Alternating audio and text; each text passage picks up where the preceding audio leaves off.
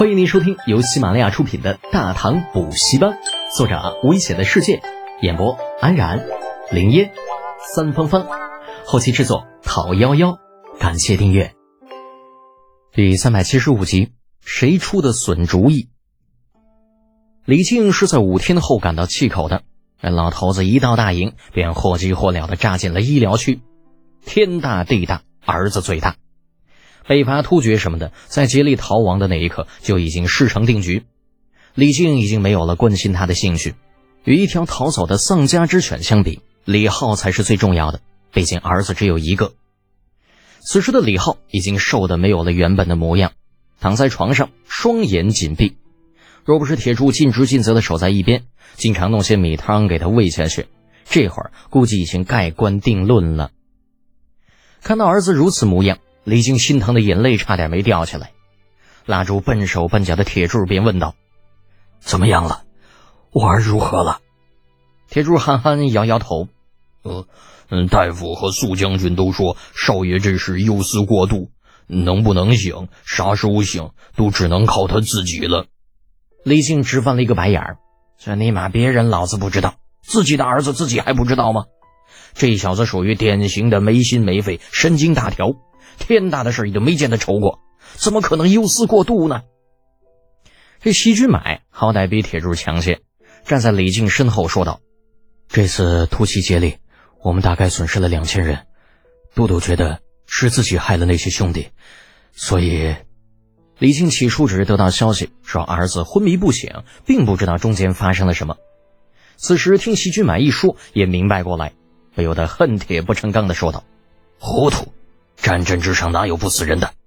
为了这么一点小事就把自己弄成这样，亏他还是我李靖的儿子。大总管呐，您还是想想办法，让杜杜快点醒过来吧。这都已经五六天了，要是再不醒，怕是人就要完了。李靖又何尝不知道这接连数日昏迷的后果是什么呀？当下顾不得继续观察李浩的动静，直接转身走出了帐篷。帐外，得到消息的尉迟敬德已经赶了过来。此时见李靖出来，老脸通红的迎了上去。大总管，景德，谢谢的话我就不说了。这些日子全赖你照看德简，日后敬定有一报。李靖不等尉迟说完，啊，拦住他，当先致谢。这倒不是说李靖矫情。战场上的局势千变万化，如果尉迟敬德当初不是快马加鞭的赶路，只怕李浩他们就算能够西营成功，完好无缺的回来的可能性也是不高的。尉迟敬德是个直肠子，没有什么心眼儿，总觉得是自己这个当叔叔的没有把李浩这个侄子照顾好，所以才会有今日之事。如今李靖又对他道谢，这让老尉迟羞愧难当，懊恼道：“哎呀，姚师兄节哀呀！”若是德简小子有个三长两短，尉迟定将那接力碎尸万段，以为德简小子在天之灵。你这说的是人的话吗？还节哀？老子节哀个大头鬼！李靖听得眼角直抽抽。那要不是他了解尉迟的为人，知道这货是关心则乱，非跟压这老货拼命不可。顾不得许多，李靖朝着尉迟重重一点头，接着对身边的亲卫道：“嗯，你们速速回营。”将营中所有医官全叫来，快！诺。亲卫也知道救人如救火的道理，答应一声，扯过战马，如飞而去。接着等待医官的时间，李靖与尉迟敬德走到一边的空地上聊了起来。敬德，有竭力的消息吗？昨天刚刚得到消息，说竭力已经与他派去丰州的那支偏师会合，此时正全力向西逃窜。李靖的双眼微微一眯。丰州以西便是甘州，那里是张宝相的地盘。大唐此次发兵，兵分六路：云州、盛州为中路军，朔方、瀛州为东路军，丰州、甘州为西路军。这六路大军以保卫的势态，将竭力有可能逃窜的方向全都堵了起来。至于说北面，那北面是薛延陀与铁勒的地盘。竭力若是向北逃，估计连死都不知道怎么死的。尉迟敬德想了想，大总管已经把消息发出去了吧？也不知道张宝相他们能不能来得及堵住竭力的去路。嗯，总攻的消息在你们发出之后就已经用八百里加急送出去了，相信张宝强此时一定早已得到了消息。竭力若是不往他去的方向还好，若是去了，必然会被他与程咬金包了饺子。李靖说这话的时候，恨的是咬牙切齿，看那模样，怕是把竭力生吞的心思都有。两人又聊了一会儿关于缴获的事情啊，大半个时辰左右，十余位医官在苏烈的带领之下，来到了李浩休养的营帐之外。李靖这个时候也顾不得与尉迟敬德客套，拱拱手，随那些个医官就进了帐篷。经过众医官紧张有序的检查啊，最后所有人把目光都停留在两个中年人的身上。此二人不是别人啊，正是那李浩的徒孙辈儿，也就是传说中的彭城和万里。李靖担心儿子，主动问道：“两位医官呢？德简的病情如何？”啊，彭城、万里对视一眼，有万里开口说道：“呃呃，太师祖啊，师祖这不是病，而是心结。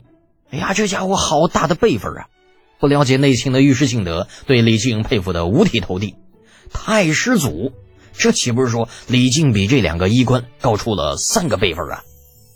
李靖倒是没啥表示，那个胡子老长的老金都是他的孙子辈呢，这多俩重孙辈的医官，这算得了什么呢？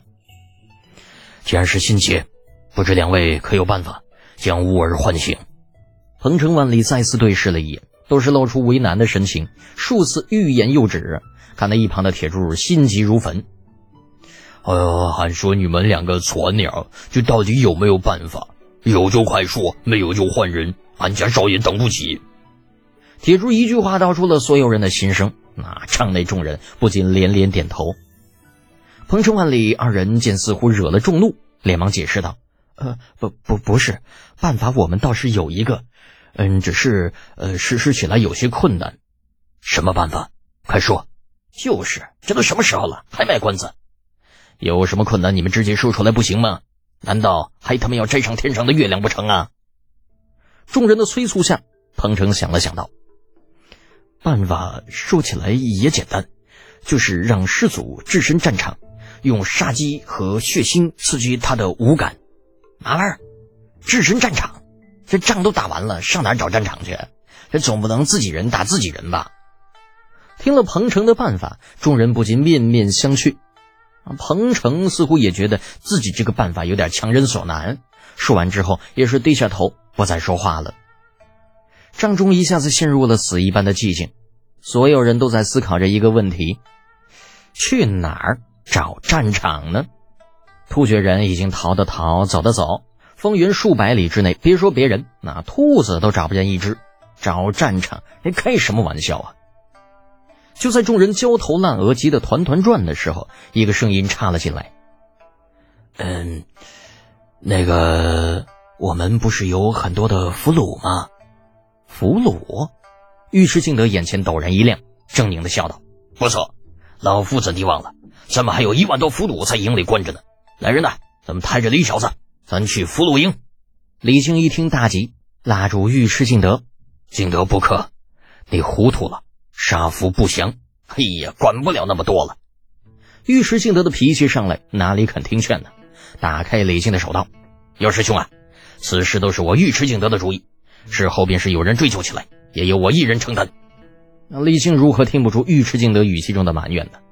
不过此时也不是解释的时候，再次出手拉住他。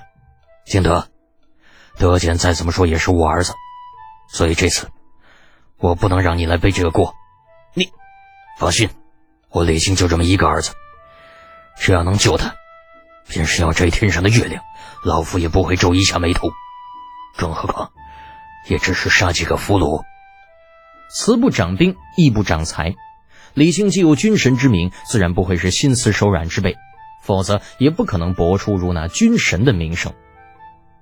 拦住尉迟敬德之后，立刻以定襄道大总管的名义下令调出五千俘虏，同时命人抬上李浩，来到军营外的草原边上。